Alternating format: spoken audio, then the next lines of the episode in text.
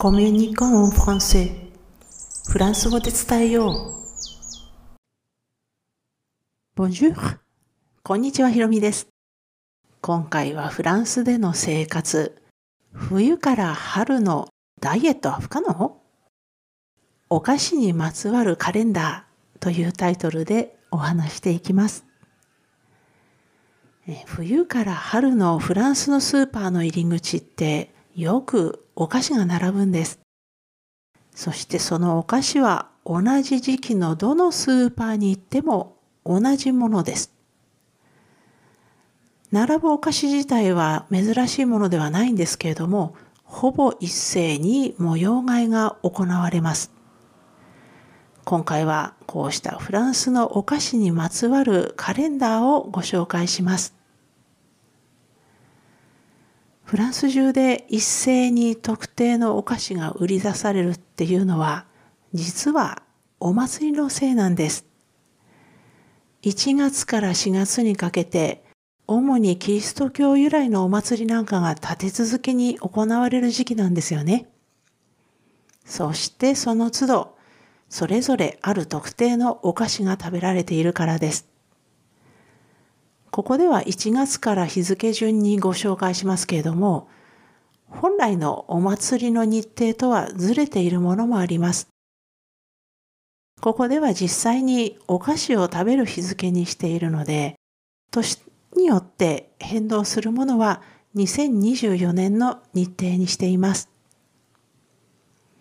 では、ここからは具体的に日付と内容をご紹介していきますね。まず、年明け早々の1月7日です。本来は1月6日に祝われるんですけれども、これフランス語で Épiphanie、Épiphanieって呼ばれます。ここで食べるお菓子が galette des rois、galette des roisです。この2024年は曜日の関係でこの1月6日ではなくて1月7日になっています。そしてこの王様のガレットって名付けられたこのお菓子、最近では日本でも知られるようになったみたいですね。ただしフランスでは最低でも2種類あることが知られています。一つはパイ生地の中にアーモンドクリームが入っているタイプ。これは日本で知られている分ですよね。そしてもう一つはブリオッシュ生地で作られた大きなドーナツ状のものなんですが、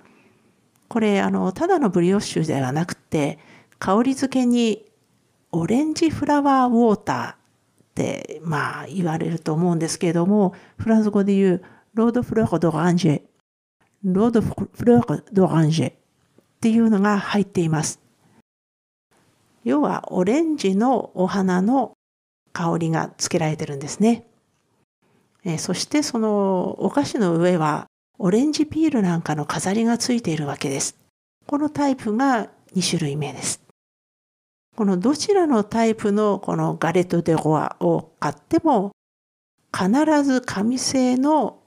王冠冠ですね。これがついてきます。っていうのも、ガレット・デ・ゴアには、フェーブって呼ばれる陶器でできた小さな人形なんかが隠されていて、切り分けて食べた時にこれが入っていた人がこの王冠をかぶってみんなに祝福されるからです。なおですね、このフェブっていうのはこれ豆っていう意味なんですが、豆もあのいろんな豆がありますが、まあ空豆ですね。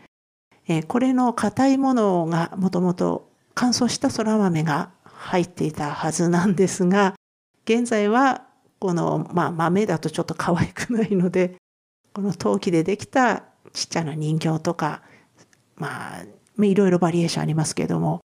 そういうものが隠されているわけです。これが1月7日のエピファニーです。そして2月2日はシャンドルーって言われる、やっぱりこれもキリスト教由来の、まあ、お祭りなんですが、えこれは日本語で言うクレープ、フランス語でもクレープですが、これを食べる日です。で、これクリスマスから40日後って決められているんで、毎日、あ、毎日じゃないですね。毎年同じ日になります。フランスでもクレープは売られてるんですけども、他の多くのお菓子に比べると、まだまだうちで作って食べるものっていう認識が強いんですよね。ですので、出来上がったクレープも売ってはいるんですけれども、その隣には材料である小麦粉とか卵、牛乳、砂糖、それにチョコクリームとかジャムとか、そういうものも売っています。えそして、クレープ専用のフライパンなんていうね、その道具なんかも置いてあったりします。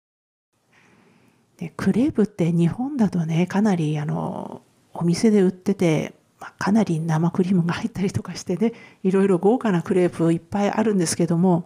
実は本場のフランスだとあんまりそういうのないんですよね。フランスに来て、ちょっと変わったクレープ食べたいなって思ってた方、がっかりしないでください。そして2月13日、これはマクディガと言われるお祭りです。このマクディガこれ日程に幅があります。2024年は2月中旬のこの13日なので、えー、先ほどご紹介したシャンドルークのわずか11日後になってしまいました。この日フランスでは、えー、クレープ、えー、クレープとかワッフル、えー、フランス語だと gaufre とか、えー、ドーナツ、フランス語だと beignet なんていういろんな甘いお菓子が食べられます。この Mardi gras、これ本来シャニク祭の最終日なんですね。えー、これお祭り、カーニバルの日なんですけれども、フランスではどこまで、どこでもこのカーニバルのお祭りになるわけではないんです。ただまあ、学校とか幼稚園とかそういうね、まあ学校といっても小学校のうちだけですけども、そういうところではね、カーニバル、まあ仮装大会やったりするんですが、ただこの日に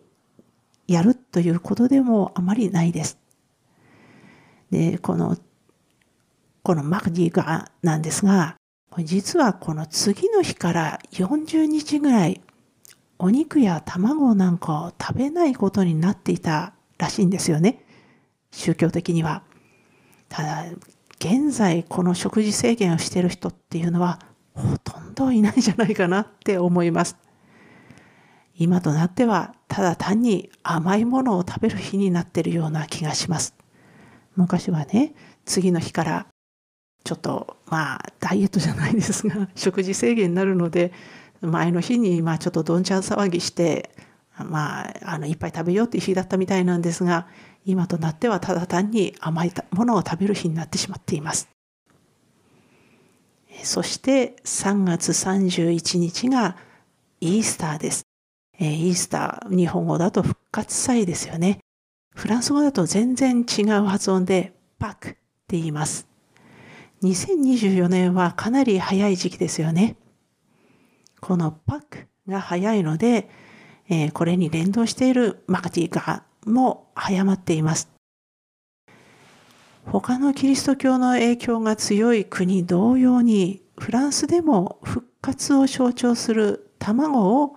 庭のあっちこちに隠してそれを子供たちが探すっていうゲームが行われてきたようなんですけども現在はこの卵本物の卵じゃなくてチョコでできた卵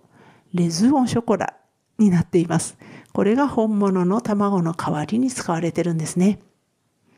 で卵だけではおまけにシンプルで見栄えがしないせいかもしれませんが鶏の形のチョコレートっていうのもまあ登場してましてこれが作られてか、えー、これを買ってきて飾られたりで鶏じゃ飽き足らないのか本来は関係ないはずのうさぎ型チョコなんていうのもよく見かけます。で2024年はパクえ復活祭がちょっと時期が早いですよね。このパク。どういうふうに日程が決まるかっていうと、3月20日頃、まあ春分の日ですね。